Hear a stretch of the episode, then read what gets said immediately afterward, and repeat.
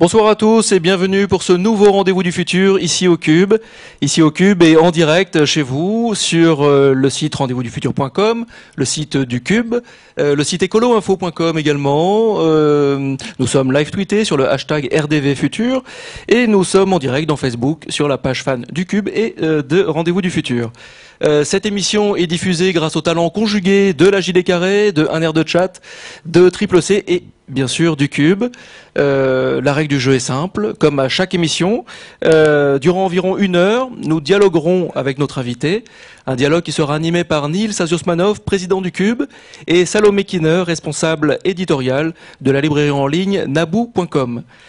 Moi, me demanderez-vous, moi je suis Éloi Choplin et je suis le passeur. Le passeur de vos questions, vos questions que ici au cube euh, dans, la, dans la salle, les questions du public et, vos questions chez vous. Vous êtes nombreux déjà à avoir posé des questions en amont et vous serez, je l'espère, nombreux à continuer à poser des questions pendant l'émission. Euh, le, chat est ouvert sur tous les sites que j'ai indiqués. Euh, J'attire juste votre attention, et je finirai cette petite introduction là-dessus, pour vous dire que nous sommes au dixième rendez-vous du futur. C'est la dixième émission, émission parrainée par Joël de Ronet, lancée en juin 2010. Euh, vous êtes en moyenne 2000 internautes à suivre à chaque émission. Euh, merci beaucoup pour votre fidélité. Continuez bien sûr et soyons de plus en plus nombreux à explorer les futurs avec nos invités. Alors justement, nos invités. Après Joël Doronet, notre parrain, euh, Claudie Agnoret, Jacques Attali, Bernard Werber, François Skeuten, Jean-Pierre Dionnet, Serge Tisseron, Didier Von Covellart et Odile Deck, c'est Gilles Clément qui nous fait l'amitié de bah, d'être notre dixième invité. Merci beaucoup, Monsieur Clément. Et laissez-moi euh, laissez-moi vous le présenter en quelques mots.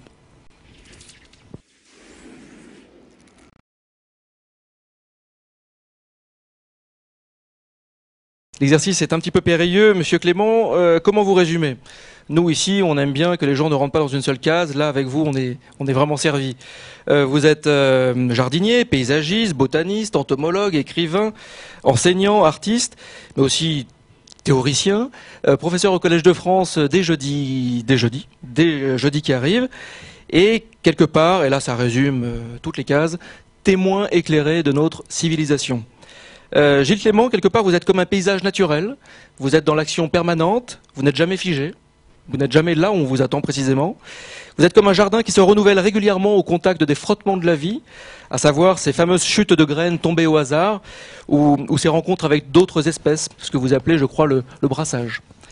Euh, je ne pourrais pas achever de vous présenter si je passais sous silence votre engagement politique et humaniste. Euh, politique, vous avez par exemple refusé des contrats pour l'État français dès 2007 pour protester contre un projet politique que vous jugiez néfaste pour la planète. Et, humaniste, vous êtes un adepte de la confiance.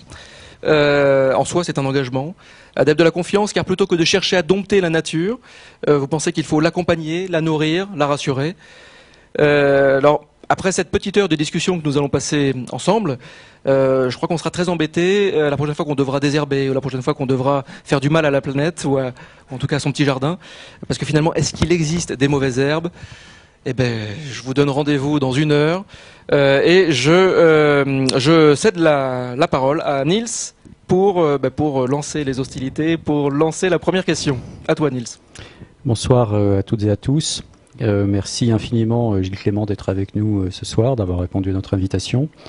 Alors, on a dû vous faire cette remarque assez souvent, mais en plus d'être un jardinier hors du commun, vous êtes un, jardinier des mots. C'est un vrai plaisir de vous lire. On sent que vous les cultivez avec amour et précision.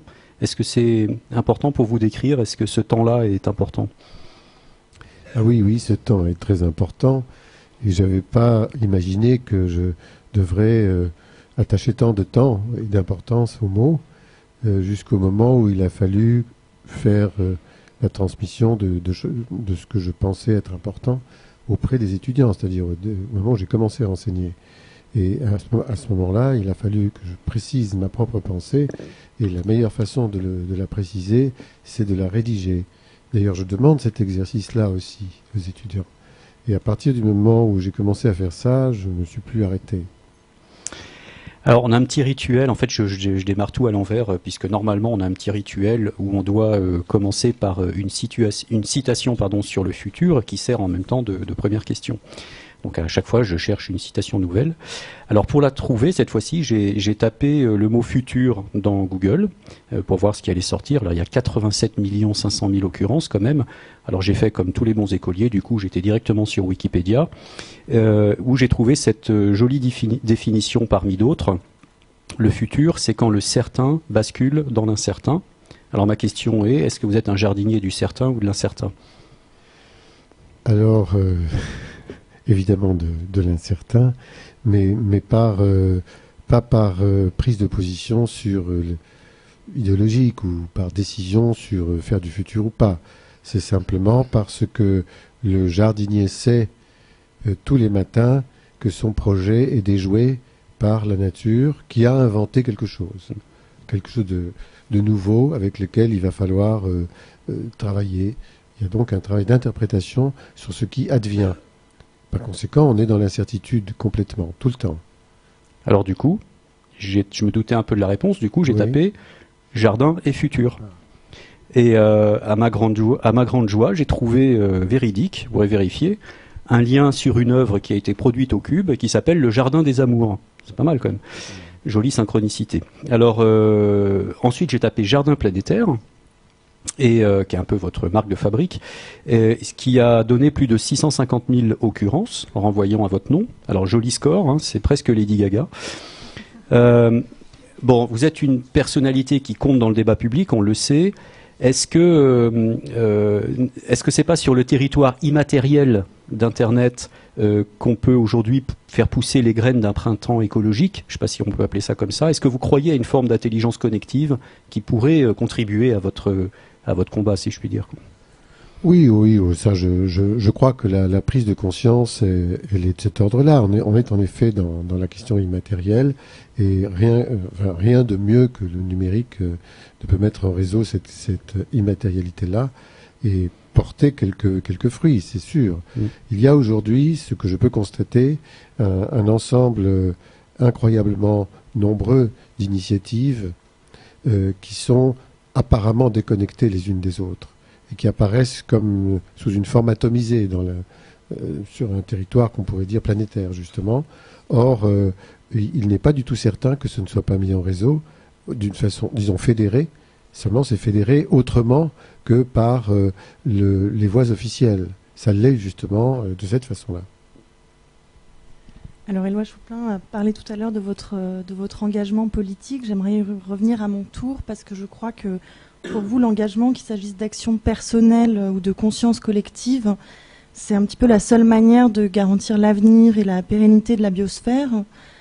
En même temps, donc on a la loi sur les PNPP, euh, on a la menace sur euh, le potager personnel euh, aux États-Unis et il y a toutes les interdictions des plantes et des pratiques médicinales.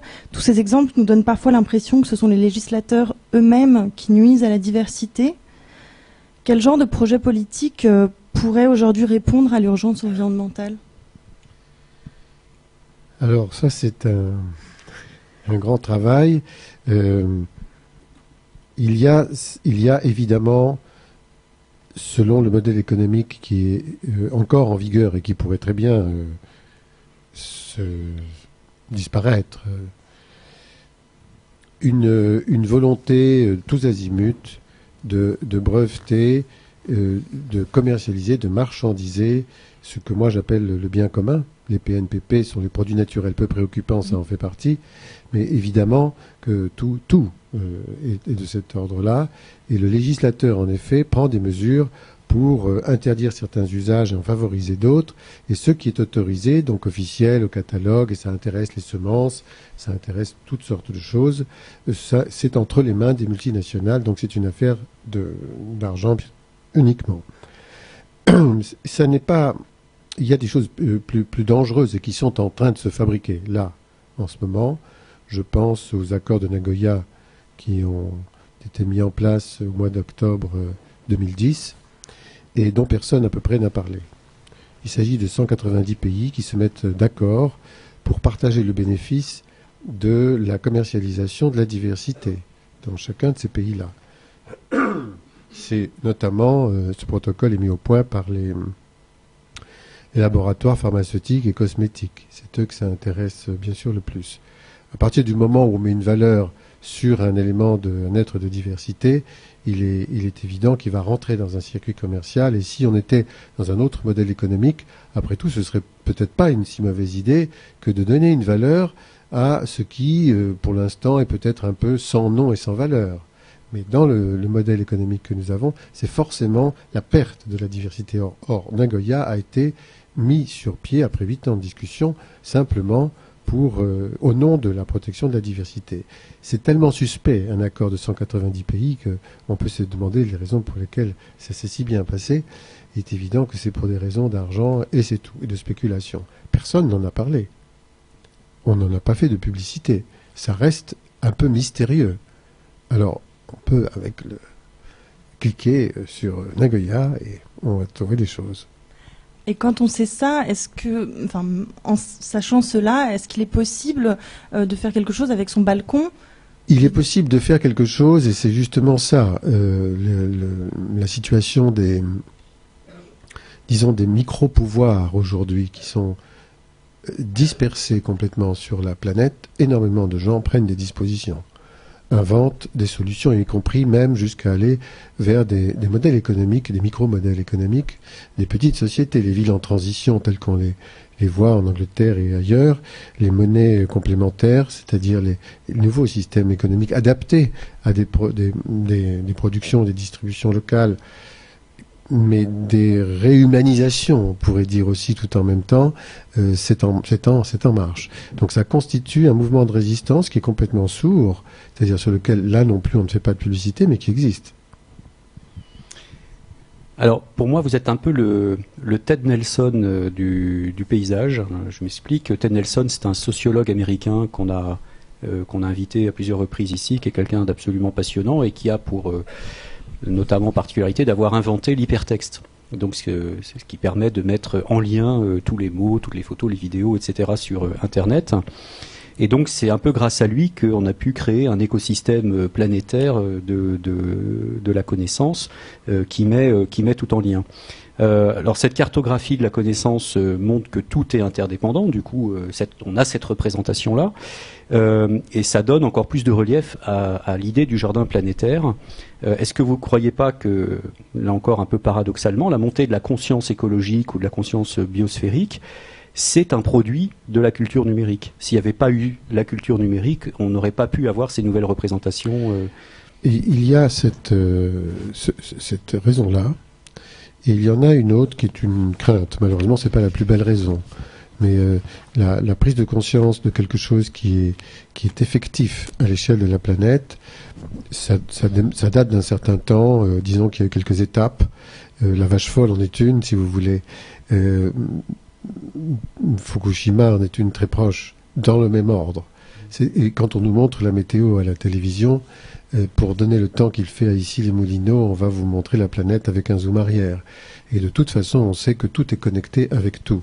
Ce n'est pas seulement un discours euh, des premiers écologistes euh, qui avaient la, conscience de ces choses-là par, le raisonnement. C'est un constat, c'est une réalité. Et le net a, je donnais complètement cette, euh, question-là, bien sûr. Et un peu dans ce prolongement, vous êtes un, fervent adepte, je vous cite, du ralentissement et de la déconsommation. Euh, vous dites que, vitesse et consumérisme sont les deux symptômes d'une civilisation malade, névrosée, obsédée par la compétition. Euh, mais est-ce que, d'une certaine manière, le compte à rebours n'a pas déjà commencé? Est-ce que cette accélération des, échanges n'est pas justement nécessaire aujourd'hui euh, pour arriver à trouver euh, tous ensemble euh, des solutions rapides aux différentes menaces qui, pèsent sur nous? Est-ce question de... Est-ce qu'on peut ralentir au moment où il faudrait peut-être accélérer sur les prises de conscience collectives? Oui, il faut peut-être sur la, croissance, la consommation, le développement, la vitesse, mettre deux, disons deux, les, ranger dans deux catégories différentes. Ce qui intéresse le matériel et ce qui intéresse l'immatériel. Et tout ce qui intéresse le matériel est confronté à la finitude. C'est-à-dire que l'espace ne s'agrandit pas. Il est celui que dont nous disposons sur la planète. donc là, on ne peut pas accroître, quoi qu'on fasse. Euh, dans l'immatériel, c'est tout le contraire. Donc je pense que l'homme évolue Et euh, on ne peut pas imaginer qu'il abandonne sa matérialité pour rien ou pour revenir en arrière. Et je suis convaincu qu'il il est au contraire en train, et bien sûr que le, Internet joue ce rôle, mais sans doute euh, d'autres choses que nous n'avons pas encore explorées euh, contribuent à, aller vers un accroissement d'usage, de consommation, peut-être aussi des rapidités dans la communication, euh, qui est d'ordre immatériel. Je pose la question, d'ailleurs c'est une question que je voulais poser à Alain Prochiante justement, je vais le faire parce que je vais le voir bientôt. On utilise un, huitième du cerveau, on fait quoi des sept huitièmes qui nous restent? Ça, ce serait euh, aller dans un, domaine de la, de, la, de la connaissance qui nous amènerait à un usage de nous-mêmes euh, dans une haute performance sans pour autant aller vers une consommation matérielle. Alors je vais revenir sur, sur la vitesse matérielle. Justement, euh, Internet et les nouvelles technologies ont, ont permis beaucoup d'accélération dans la réactivité, notamment dans, dans, les, dans la performance. Est-ce que vous pensez qu'il qu soit parfois souhaitable euh, ou nécessaire de déjouer artificiellement le temps du vivant, donc le temps du jardin aussi, pour répondre euh, à, certaines, situations Je pense euh, aux, aux, famines, je pense à la déforestation, je pense... Là, nous sommes soumis à des règles cosmiques. On pourrait presque dire qu'il est impossible ou presque impossible de demander à la Terre de tourner autrement. Donc on ne peut pas euh, modifier les saisons, on modifie le climat. Nous sommes dans l'Anthropocène, nous sommes rentrés là. Le glaciologue Claude Lorius nous, propose cette notion, et il a raison. Cette notion, elle consiste à, dire, voilà, depuis le 19e siècle, la, la, planète Terre subit des transformations, de la dimension des transformations géologiques, mais sous la pression humaine. Nous sommes dans l'Anthropocène. C'est une affaire entendue. Mais on ne peut pas quand même modifier à ce point euh, des, des, forces qui appartiennent, qui, que nous, que, auxquelles nous n'avons même pas accès. Mais, mais quand on fait de la, la, la, culture hors sol dans les serres, est-ce qu'on fait pas, est-ce qu'on n'est pas en train de réinventer les climats d'une certaine manière, quoi? Oui, bien sûr, on artificialise. Oui, naturellement. Mais ça ne changera pas pour, pour autant euh, la, répartition des climats dans le monde, la façon de, pousser des plantes, le rythme dont elles ont besoin, et qui justement rentre dans un cycle, dans un temps. Et celui-ci, il est euh, ce, ce, que nous partageons, euh, nous, jardiniers, nous le partageons avec euh, ces espèces qui, qui ont leur temps. Et ce qui est très intéressant dans cette histoire, c'est que, quelle que soit la façon, l'habitude que nous ayons de communiquer avec une extrême rapidité, nous n'avons pas encore la possibilité de communiquer avec cette même rapidité avec les plantes, mais nous sommes soumis à leur rythme temporel. Par contre, nous pourrions communiquer plus vite. Par exemple, nous pourrions apprendre, par des moyens qui sont à découvrir, que telle plante émet tel courant électrique pour dire quelque chose. Or, elles le font, les plantes. Des, tas de, de, de, modes de communication sont, sont, au point, que nous ne connaissons que, très, très, très partiellement. Mais euh, nous n'allons pas pour autant euh, changer le rythme des saisons, comme je disais, ce qui fait que le temps est pour nous, qui est un objet principal, c'est celui de notre... Euh, nous, nous, travaillons dans le temps, avec la durée, euh, nous l'accompagnons. Oui, il nous accompagne, mais enfin, nous ne nous heurtons pas. Ce n'est pas pour nous une question. C'est juste on fait avec. Vous parliez de communication avec les développements du numérique, euh, l'espace urbain, la ville euh, vont devenir de plus en plus interactifs, communicants, euh, voire relationnels, euh, au point d'ailleurs peut-être de, complètement gamifier euh, nos environnements et de nous aliéner dans une sorte de fiction euh, interactive, urbaine. À l'opposé de cette conception du monde, vous citez dans une brève histoire du jardin un passage du livre secret du, du jardin japonais, que je cite donc. Qu'est-ce qu'un jardin? Un des moyens offerts à l'homme de parvenir au grand éveil, c'est-à-dire la connaissance de la réalité qui est au-delà du rêve.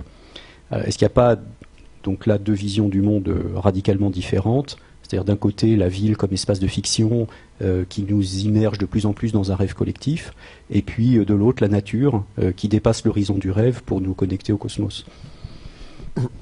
Disons que la capacité euh, de, de, la nature, c'est d'ailleurs tout à fait reconnu dans, ce qu'on appellerait l'ortithérapie et de nous rééquilibrer. Ça nous permet de nous retrouver. Et ceci pour euh, tous les êtres, qu'ils soient en déséquilibre profond ou léger. Ce que la ville et les interconnectivités euh, euh, suggérées ici procurent, c'est autre chose. C'est un, un, une évolution collective. On n'est plus dans le, dans le rééquilibrage individuel, on est dans, un, on est dans une, sorte de, communauté vibrante et qui partage dans, un temps fulgurant les mêmes concepts, les mêmes euh, principes et qui, et qui, qui euh, alors c'est tout un avantage, mais qui peut aussi, avec les mêmes euh, moyens, se retrouver sous l'emprise d'un même pouvoir. Comment se libère-t-on de quelque chose qui nous est infligé communautairement, avec des moyens considérables, peut-être euh, en allant se mettre dans un jardin. Alors justement, euh, vous, avez utilisé le mot nature, et puis là vous revenez au jardin, euh, vous, dites dans votre livre que Jean-Jacques Rousseau s'opposait à l'esthétique dramatisée de la nature, encore cet espace fictionnel d'une certaine manière.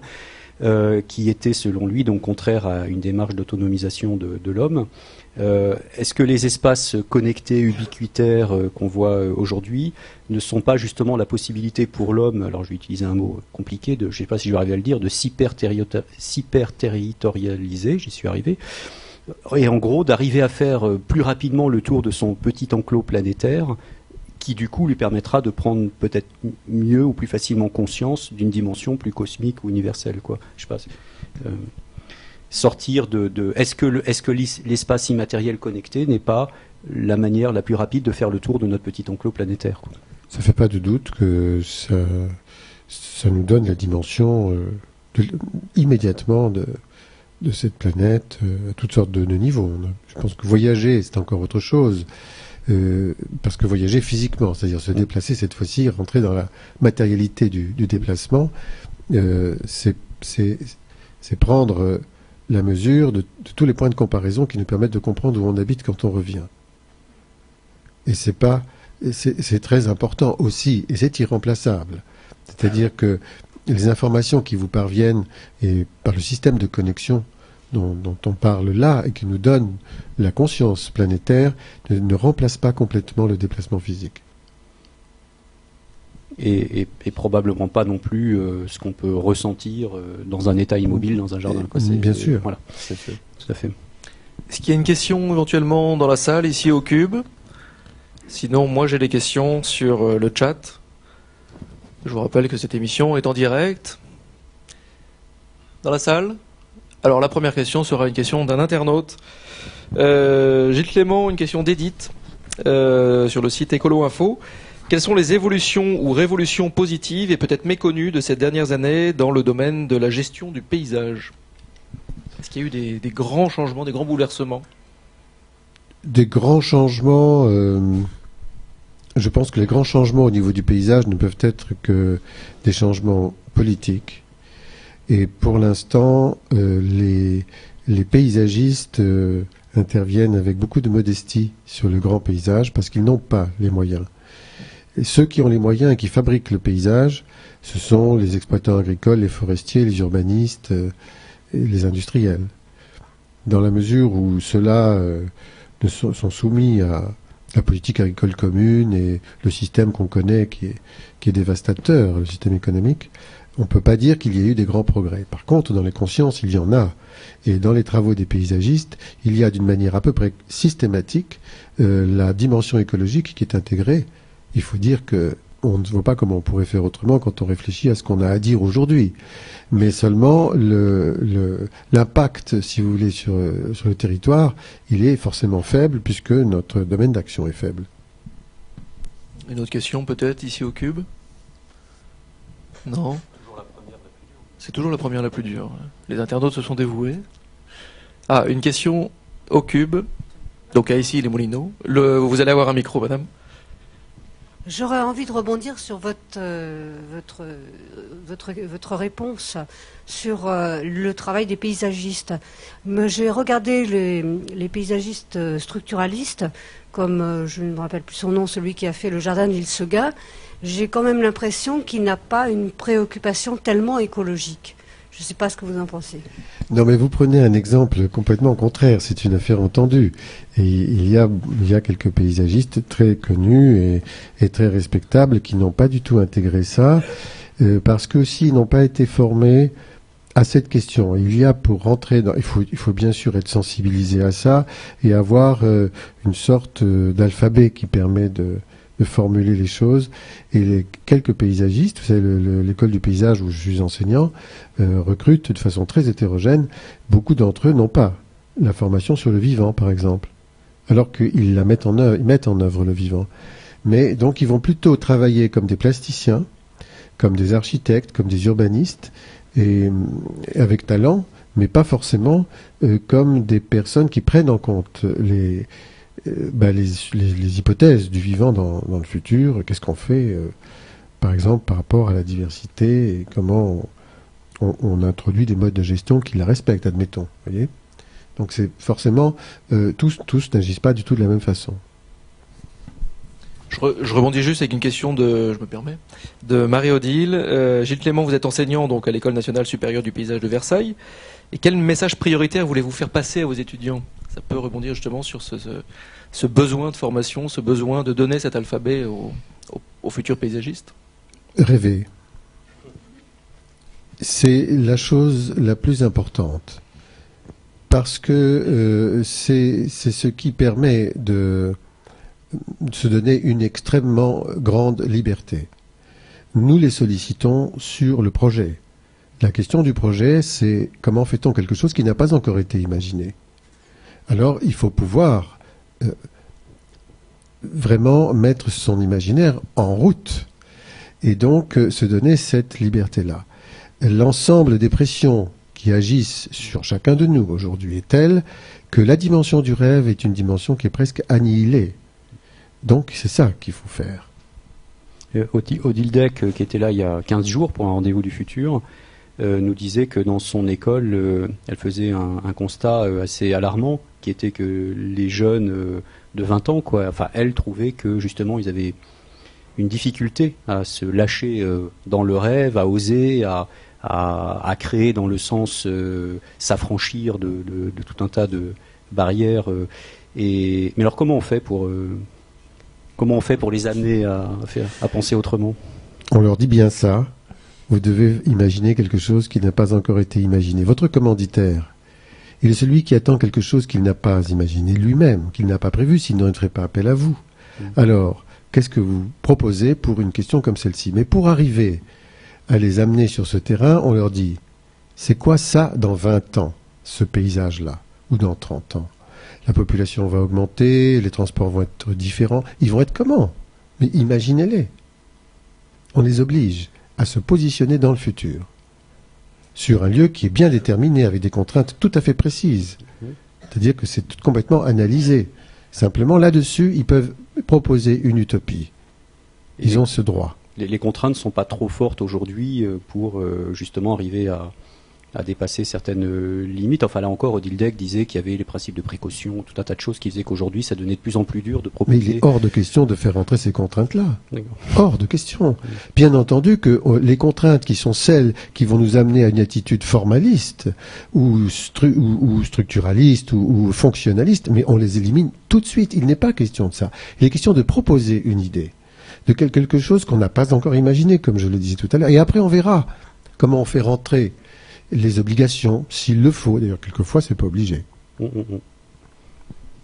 Alors on avait posé la question à Jacques Attali aussi euh, sur euh, le comment on arrive à être plus créatif hein, dans ce monde où on le voit bien. De toute manière, le contexte euh, encourage pas non plus à être euh, à se lâcher complètement, euh, contexte économique notamment, etc.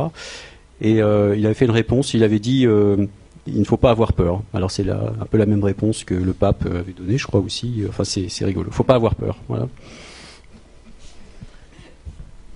Salomé Alors moi, je vais vous faire déchanter puisque je vais vous parler d'une toute autre réalité qui, est l'époque actuelle qu'on appelle celle du big data, donc qui est un petit peu l'époque de la collecte euh, systémati- systématique et systématisée d'informations, euh, l'époque de la géolocalisation. Alors aujourd'hui, le rapport du corps au territoire et donc à la nature est de plus en plus amené à passer par des logiciels qui permettent d'optimiser, mais aussi de techniciser notre, notre agir au monde. Alors on peut peut-être imaginer que demain notre smartphone nous enverra une alerte quand on passera à proximité d'une plante euh, en voie de disparition ou d'une plante à laquelle on est allergique, euh, je ne sais pas. Alors ma première question, ce serait de savoir si ces pratiques vous paraissent porteuses de progrès ou contraires au principe du jardin, en mouvement notamment. Toutes ces technologies sont porteuses de progrès.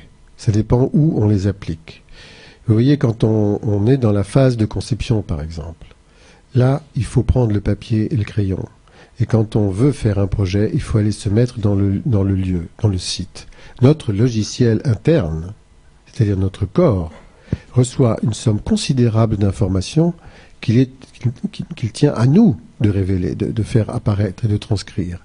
Après, on aura toujours la possibilité de se servir des technologies les plus fines pour aller euh, justement rentrer dans la, communication, faire passer les images que l'on a saisies et qui nous paraissent les plus importantes.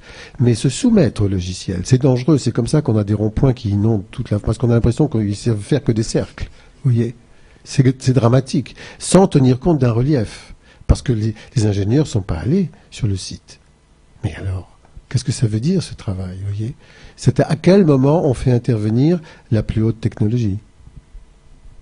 Alors d'autre part, il y a votre outil de travail principal, euh, donc la météo, d'une certaine manière, euh, qui, euh, qui est par excellence qui échappe en fait à l'anticipation.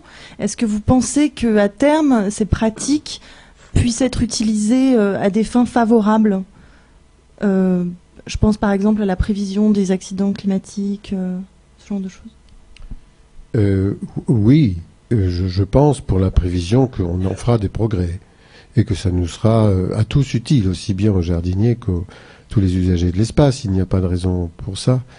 Mais je pense aussi que nous avons la capacité à nous, à nous adapter, c'est-à-dire à, nous sommes des êtres vivants les plantes les animaux le font, euh, s'adaptent précisément au changement. C'est ce qu'on appelle le pouvoir de résilience, ou de l'individu, ou d'un système, ou d'un écosystème.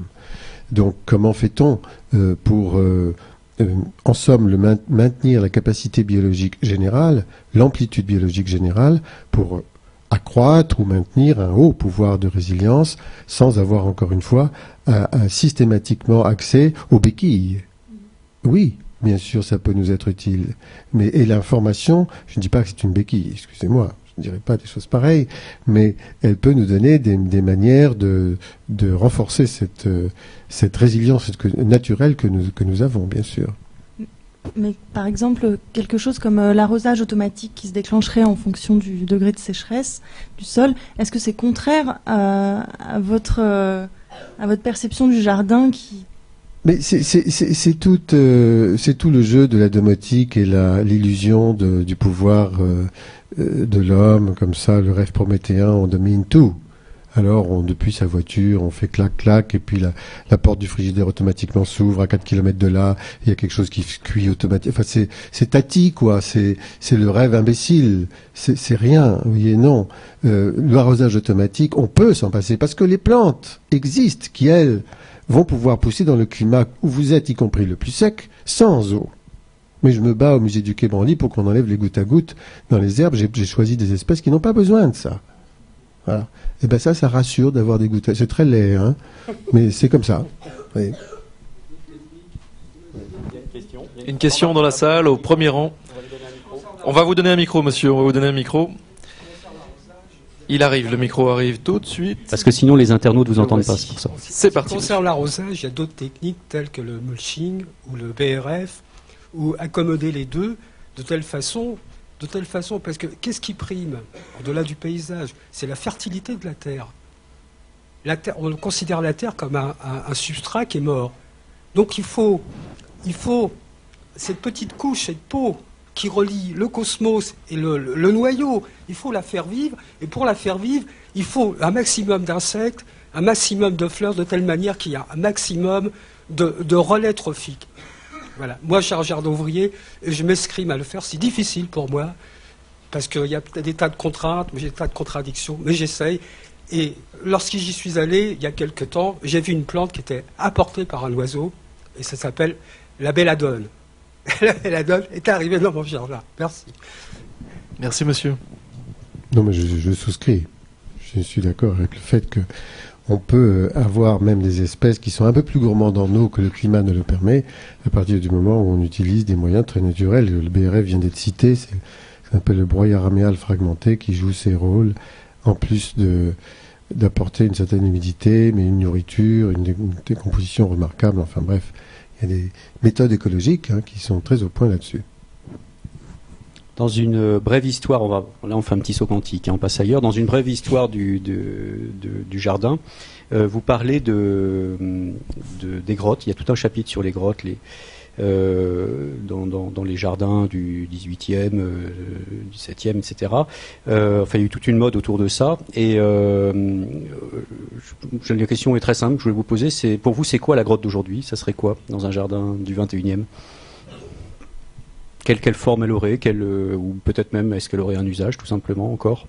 Non, ça peut être la cabane à fugue, Ça peut pas être l'écran par exemple? ça peut être l'écran, ce qui est une cabane à fugue. C'est un lieu où évidemment on se trouve à la fois dans un- une session de protection, où on est peut-être seul, où, on est en même temps euh, euh, avec un point de vue sur, euh, le monde, mais où on se retrouve, on se retrouve dans, un, état particulier, puisque on, est en, en situation de, de dévoiler, de se dévo- de dévoiler son, son intérieur, sa- sa difficulté d'existence en même temps. C'est, la grotte euh, est aussi l'espace sombre de l'individu, ce qui n'est pas forcément euh, mis à la lumière, jamais, et qui appartient à chacun. Donc tout joue là-dedans d'une façon très forte. C'est pas complètement hasardeux s'il y a des grottes dans les jardins de ces époques-là, c'est que ça joue ce rôle aussi. En même temps, il y a des messages écrits, il y a un certain nombre de, de choses qui sont, qui sont racontées, qui appartiennent au mythe, mais c'est pas ça l'essentiel. Alors, Vous avez dit que, que le jardin, c'est un lieu où la culture rencontre la vie. Euh, avec l'explosion démographique et les nouvelles densités urbaines qui sont exponentielles, euh, la place dédiée aux espaces verts dans les villes est amenée à diminuer. Quelle sera, d'après vous, la, la place euh, du jardin, la place le lieu géographique du jardin de demain? Mais c'est la ville. Et dans une ville qui se densifie, qui se verticalise, est-ce qu'il y a encore de la place pour ce jardin? Il y a des beaux dessins de Luc Schuiten là-dessus, évidemment. Venu ici d'ailleurs au rendez-vous du futur. ça lui va bien. Et euh, où, où on voit euh, des villes euh, habillées de, de verdure, bon, des rêves, mais pas complètement. Ce sont des choses qui existent. Euh, Peut-être pas avec des technologies très sophistiquées dans les parois verticales, même si c'est très beau, mais dans des, des- des situ- situations tout à fait simples. La surface plane. Les espèces sont d'accord. Les animaux et les plantes veulent bien du moment qu'on n'arrive pas avec des pesticides, des, des herbicides, donc on ne va pas les tuer. Ils viennent, ils sont là. La ville peut protéger ça. Donc il y a, par exemple des tours aujourd'hui, il y en a une qui fait 900 mètres de haut, et alors là on est vraiment dans une ville verticale puisque ça fait tellement de population que tous les euh, 50 étages, je sais pas bien, il faut remettre un étage avec les écoles, les commerces, avec tout quoi. Donc c'est des petites villes empilées comme ça. On pourrait imaginer dans une tour comme ça un jardin et qui soit et dont les plantes seraient heureuses entre guillemets d'être Je ne pense pas qu'on puisse imaginer l'accroissement démographique indéfini. Nous sommes dans un espace fini de toute façon. Donc euh, il, y a, il y a un moment donné, il y a des seuils. On n'est probablement pas arrivé au seuil démographique, mais on n'est peut-être pas non plus très loin. 9 milliards, ça devient, c'est quand même probable. C'est Euh, probable, oui, oui, tout à fait probable. Alors que, que d'ici là, les 9 milliards, on ait inventé les manières de se développer euh, verticalement pour explorer les, les épais- l'épaisseur de la troposphère, qui sont encore des couches de la biosphère où on peut vivre. Parce qu'à un moment donné, on ne pourra plus. Parce qu'on sera, sera dans des conditions très difficiles, euh, hors, euh, hors atmosphère, euh, hors biosphère, disons. Ça devient, c'est- imaginable, tout est imaginable. C'est juste la mise en œuvre d'artifices qui sont peut-être un peu exagérément dispendieux. Où, où- d'où vont venir nos énergies? Vous voyez, toutes ces questions se, se posent évidemment. Donc, je crois qu'en attendant, on n'a absolument pas exploré les capacités de la ville sur la possibilité d'accueil à une diversité animale et végétale. C'est Ce- que vous, vous aviez fait au, au Quai Branly déjà un petit peu, par exemple? C'est une forme de... C'est un peu différent. Le oui, bah, je le fais dans tous mes jardins, mais c'est un peu différent. Le Quai Branly, c'est plutôt, euh, euh, indépendamment de cette question-là, la reconstitution ou la, la c'est pas la reconstitution, euh, l'évocation d'une savane arborée, d'un paysage non occidental, disons, parce que le contenu du musée se réfère à toutes sortes de civilisations qui, n'ont rien à voir avec l'Occident. Donc c'était, surtout cette question-là. À part ça, évidemment. euh, les canards viennent, il y a de l'eau qui est biologique, qui n'est pas de l'eau traitée. J'ai envie de poser une question avant de donner la parole au public, une, question d'internaute que je suis en train de me faire taper sur les doigts parce que les questions s'accumulent et, et je peux pas tous les poser. Euh, une question de Citizen Cat euh, sur le chat. Comment peut-on être paysa- paysagiste sans formation à la biodiversité? C'est une question qui rebondit à ce qu'on se disait tout à l'heure sur la formation. des- C'est une question qui est très bonne et que je, je, je trouve aussi qu'il n'y a pas euh, là quelque chose qui est réglé en France et en Europe en général. La formation sur la diversité, sur la biodiversité, en particulier le monde végétal, est, pratiquement abandonnée partout. Il n'y a plus de pro- professeurs de botanique, entomologie, etc. Même s'il y a des cours excellents en écologie euh, dans l'école de Versailles, par exemple, les étudiants, pour la majorité, n'ont pas l'alphabet qui leur permet d'accéder à la compréhension de tous ces mécanismes, c'est-à-dire la, la base, la botanique, etc. Donc je, je suis d'accord, je, euh, je suis tellement inquiet là-dessus que j'ai fait la proposition d'une école de reconnaissance de la diversité en ville qui s'est changée en une école du jardin planétaire. Bon, c'est pas moi qui ai choisi le titre. Ça se passe à Viry-Châtillon, c'est la communauté d'agglomération des lacs de l'Essonne qui l'a mise en œuvre et ça a été inauguré le 15 avril. Tout ça pour mettre à la disposition des gens qui ne sont pas forcément des paysagistes, qui sont des usagers de l'espace, la possibilité d'accès à une connaissance basique, mettre un nom sur ce qu'on a sous les yeux. Comment peut-on être paysagiste en ignorant tout simplement la Oui, répondre à cette question-là. Eh bien si, pourquoi? Parce que le paysage n'est pas forcément fait de, de- du vivant. Nous sommes dans un paysage intérieur où il y a un parterre humain et un sol gris, une certaine lumière, et voilà. Euh, Bien sûr, c'est pas par là, c'est pas, ce- pas comme ça que tout le monde entend le mot paysage, mais il n'empêche, pour moi, c'est ce qu'on a sous l'étendue du regard. C'est un, un ensemble de choses qui n'est pas forcément constitué de vivant. Donc on peut faire, et d'ailleurs, vous voyez des paysagistes travailler avec des matières inertes. On peut faire un paysage avec du béton, comme des architectes le font. C'est un paysage urbain, ça existe, et ça s'appelle comme ça. Donc on peut être paysagiste sans connaître rien de la vie, du vivant. Vous, vous, dites qu'il y a un urgent besoin de formation justement et euh, sur un certain nombre de, les espèces par exemple qui ne sont pas apprises à l'école euh, et c'est effectivement si déjà on, savait mieux se repérer euh, et comprendre les différentes espèces on aurait déjà soi-même une attitude plus euh, éco- d'écologique d'écologiste. Mais euh, euh, vous parliez de cette école donc qui a été inaugurée. Est-ce que vous croyez pas que c'est plutôt euh, ou c'est pas d'ailleurs ça c'est pas exclusif mais ça pourrait être complémentaire mais est-ce que c'est pas dans une dimension là encore plus participative Est-ce qu'il qu'il faudrait pas créer une sorte de, à l'i- à l'image de Wikipédia, une sorte de, wiki, je sais pas quoi, et qui permettrait à tous les gens de pouvoir venir renseigner une, une une base de données d'informations euh, comme ça, euh, et qui soit une école en ligne pour tout le monde. euh, euh, je, suis juste un peu surpris que face à un besoin euh, aussi aussi euh, comment dire important que vous soulignez, euh, la réponse soit et c'est pas du tout péjoratif, hein, mais que la réponse soit de créer une école physique quelque part. Est-ce que c'est pas quelque chose de beaucoup plus ambitieux qu'il faudrait Oui, tout à fait, tout à fait raison. Simplement, il se trouve que ça répond à une question particulière. Euh, c'est à la suite des- de l'inquiétude des gens euh, vivant dans ces lieux-là, suite à la- l'abandon des pesticides par la direction des espaces verts dans certaines villes et notamment là. Mhm.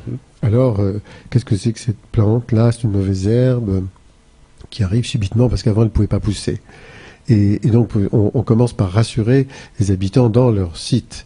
Alors, en leur apprenant euh, que ce que c'est et que ça, c'est pas dangereux. C'est pas la peine de, venir avec des armes contre la nature. euh, voilà. Mais vous avez raison, il y a un retard en France sur euh, la prise de conscience de l'importance euh, et l'u- l'utilité du numérique pour, pour passer dans, la, dans la, communication, toucher le maximum de, de- de gens. Eh ben, c'est à créer. Une question dans le public? Ici, au cube? J'en ai toujours sur Internet. Une question d'ailleurs qui, vient du site euh, Écolo Info, une question de Marie. Euh, Est-ce que votre approche du paysage peut aussi s'appliquer à l'agriculture?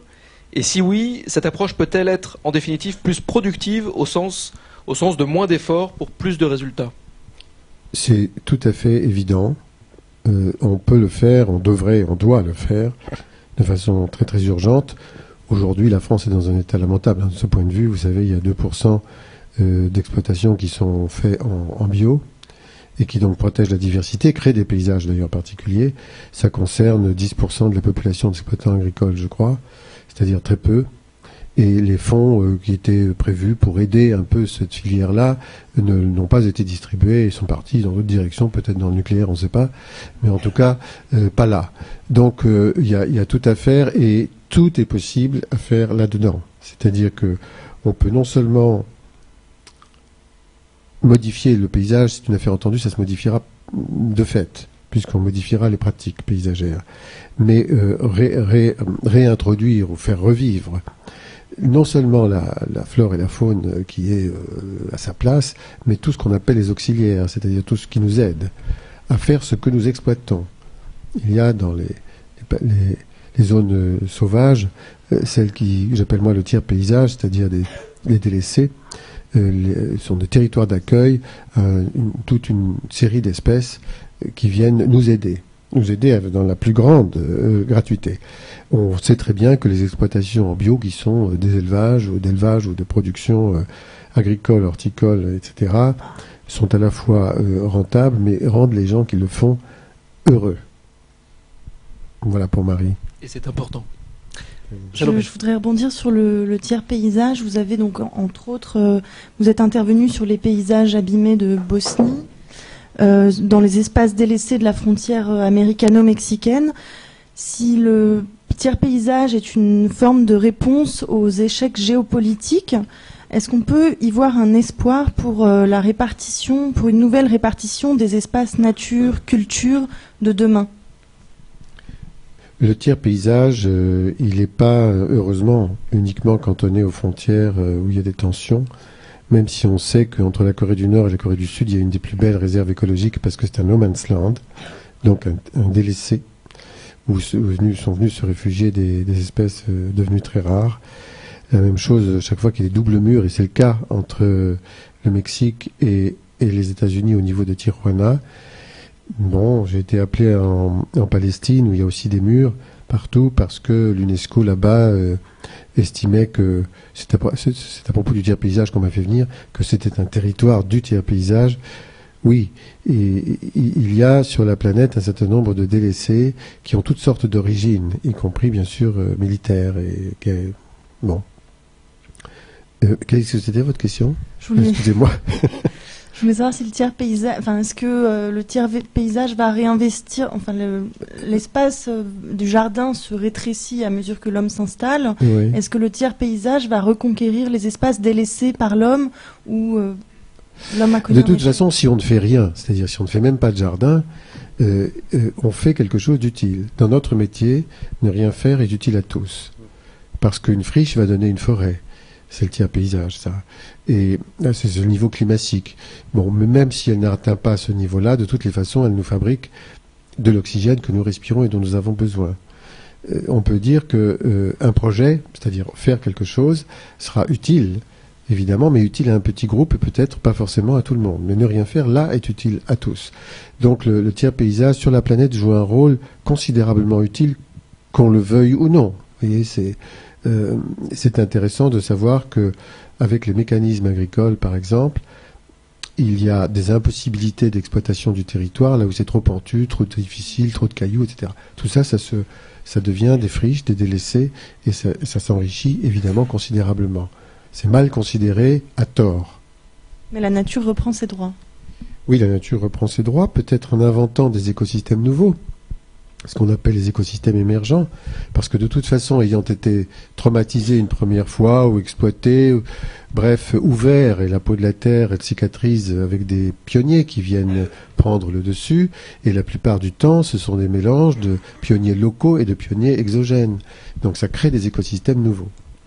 La, la, nature réinvente ses écosystèmes. Est-ce que nous-mêmes ne sommes pas obligés de réinventer nos propres écosystèmes? Il y a aujourd'hui dans le monde toute une vague de, on appelle ça les smart cities, donc de, projets de villes euh, qui expérimentent euh, via les nouvelles technologies de nouvelles manières euh, de, réguler les énergies, par exemple, autour du smart grid, euh, où on voit comment on va pouvoir euh, produire, euh, stocker, mutualiser, redistribuer, consommer mieux de, les énergies de la, dans la ville. Et il y a par exemple des, un projet de ville entièrement à énergie positive qui s'appelle Masdar, je crois, dans le, à Abu Dhabi, dans l'Émirat, où la ville produit plus d'énergie qu'elle n'en consomme. Euh, alors un, est-ce que ces projets-là vous euh, vous intéressent, vous vous, vous excitent? Est-ce que vous dites euh, là là-dedans il y a des choses à les regarder de près? Et deuxième question corollaire, il s'avère que les projets qui réussissent, enfin qui réussissent, qui ont des chances de réussir comme Asdar, sont des projets qui naissent complètement dans le désert ou dans des endroits où il n'y avait pas de ville, parce que de fait, on peut faire ce qu'on veut. On n'est pas obligé de venir se calquer sur un modèle préexistant. Comment vous voyez justement, euh, euh, ce, enfin, comment on peut travailler au mieux sur ces, sur ces projets-là? Est-ce que par exemple, vous, si on vous disait demain, il y a une ville qui va être dans un espace complètement vierge et il faut inventer euh, une nouvelle manière d'intégrer le paysage, est-ce que ça, c'est le genre de projet qui vous exciterait ou est-ce que vous pensez que c'est vain ou sur le plan, sur le plan intellectuel, le plan de la recherche, le plan de l'imaginaire, justement, c'est un projet très excitant. Ça fait absolument aucun doute. Et, d'ailleurs, on a déjà eu l'occasion euh, avec l'équipe Coloco de travailler dans des régions très difficiles comme ça. Euh, bon, mais euh, si on arrive à faire ça, c'est à l'aide de, c'est très coûteux. Bon, trouver les clients qui ont les sous pour le faire, tout va bien. Et il ne faudrait pas que dans le même temps, on, on oublie d'aller interroger le génie naturel. Là, on est dans le génie artificiel. Mhm. Et c'est très intéressant. Moi-même, j'ai des panneaux photovoltaïques, ça commence à être archaïque, évidemment, mais ça marche quand même très très bien sur, dans ma maison. Je, je, trouve ça admirable. Donc j'irai tout à fait dans le sens. Mais si pendant ce temps-là, on ne fait aucune prospective sur le champ du génie naturel, on se prive d'une connaissance qui est, notre, qui, qui, qui est évidemment euh, fondamentale, parce que cette nature, elle est notre allié non seulement nous en dépendons, mais elle est, elle est quand même notre allié toujours. Elle nous, elle nous, elle nous est complètement utile. Donc il y, a, quelque chose qui est délaissé. Alors pour le coup, en tant que, recherche, euh, c'est, ce que j'appelle, bon, euh, pas à défaut d'autre chose, le, la connaissance sur le génie naturel, oui. Et justement, est-ce que dans ces recherches hein, sur les nouvelles formes d'habitat, etc., euh, est-ce que euh, on n'a pas nécessité aujourd'hui d'être dans des recherches pluridisciplinaires? Euh, y a, je, pense par exemple, euh, enfin moi je suis pas un expert de ces deux questions-là, mais il y a par exemple un site qui s'appelle Symbiocity, qui est une émanation de la Suède, je crois, où il y a aujourd'hui une trentaine de pays qui participent euh, sur des projets de recherche collaborative. Comment comment on crée de l'interdisciplinarité aujourd'hui dans dans ces domaines-là, quoi Oh, déjà, est-ce qu'il y en a euh, Est-ce qu'aujourd'hui vous considérez qu'il y a un niveau de, de transdisciplinarité qui est tout à fait suffisant Ou est-ce qu'au contraire, il y a des, il y a des, on, fonctionne encore en silo euh, et au détriment donc de euh, d'un projet Non, dans, dans, notre métier, on est toujours en interdisciplinarité. C'est assez rare qu'on on fonctionne isolément, vous voyez. Euh, sauf quand on est euh, euh, quand on est sollicité à titre d'artiste où là à ce moment-là on, travaille peut-être de façon un peu plus isolée. Mais sinon jamais. On, on, est en, on est de toutes les façons en interdisciplinarité. Ça, n'est pas aussi étendu que, parce que les projets sont pas non plus eux-mêmes très étendus mais ils le seraient un tout petit peu plus qu'on on serait dans cette obligation. Mais alors quel item il il manquerait dans cette réflexion interdisciplinaire pour que du coup euh, un certain nombre de concepts passent mieux. Euh, c'est le politique, c'est quel est le, qu'est-ce qui manque aujourd'hui dans la réflexion collective pour que vos idées, par exemple, passent mieux. Le langage commun. Euh, il, nous manque un vocabulaire en commun. Mmh. Et quand on parle d'écosystème, ça signifie quoi Quand on parle d'énergie, qu'est-ce qu'on entend par là Ce sont des mots qu'on utilise. Mais si tout le monde met à peu près les mêmes choses derrière ces mots-là, on peut forcément s'entendre très facilement. Il nous manque une base commune, oui de langage. Hein. D'accord. C'est pas pour autant qu'il faudrait avoir un langage unique. C'est compliqué. Et tout ce qui se fait aujourd'hui euh, autour du développement durable euh, et qui commence dans les écoles, en primaire et tout ça, alors c'est peut-être très. Euh, comment, comment De quel œil vous voyez ça si Vous croyez qu'on fait quelque chose dans, le- dans ce domaine-là, dans les écoles Ça, j'y crois pas du tout. Voilà, c'est une question. Je... Non, non, ça c'est assez. Là, là, on est très, très, très en retard. En France, hein, en France. Oui, oui, non. Euh, je vais beaucoup dans les lycées agricoles parce que je suis, invité et je suis atterré de voir qu'on continue de mettre au programme et d'obliger euh, tout- toutes sortes de choses qui sont liées à la, méthode conventionnelle, donc complètement archaïque et caduque et dangereuse, et qu'on continue à obliger tous ces étudiants à apprendre par cœur des recettes qui tuent et pas qui sauvent. Mais est-ce que hum, faudrait plutôt euh, mettre le curseur sur une école euh, des, des agricoles, euh, de paysagistes, etc., qui euh, répondent à ces problématiques, ou est-ce que c'est plus aller dans les écoles, euh, toutes les écoles de Toutes France, les écoles. voilà, euh, Toutes, mais bien entendu. culturelles, Mais et- bien ouais. sûr. Mais bien sûr, ça commence très, très, toute petite classe. D'ailleurs, aujourd'hui, seuls les professeurs des écoles sont ceux qui donnent quelque chose qui sensibilise les enfants à, cet environnement complexe, justement, qui supposera plus tard la transdisciplinarité, mais dans lequel ils sont, ils s'immergent, alors avec beaucoup de facilité, ils sont d'accord. Puis ça s'arrête. Et après, euh, c'est perdu parce que ça n'a pas de valeur sur le marché, peut-être. Alors l'émission touche euh, bientôt à sa fin, euh, c'est ainsi. L'heure passe décidément très très vite. Avec vous, nous avons un petit jeu, un petit jeu rituel dans les derniers moments. Un petit jeu que nous appelons les, deux dernières minutes. Pendant ces deux dernières minutes, euh, je vais vous poser quelques questions euh, très simples qui appellent des réponses très simples et très rapides. Et voilà, comme un ping-pong. Euh, jingle.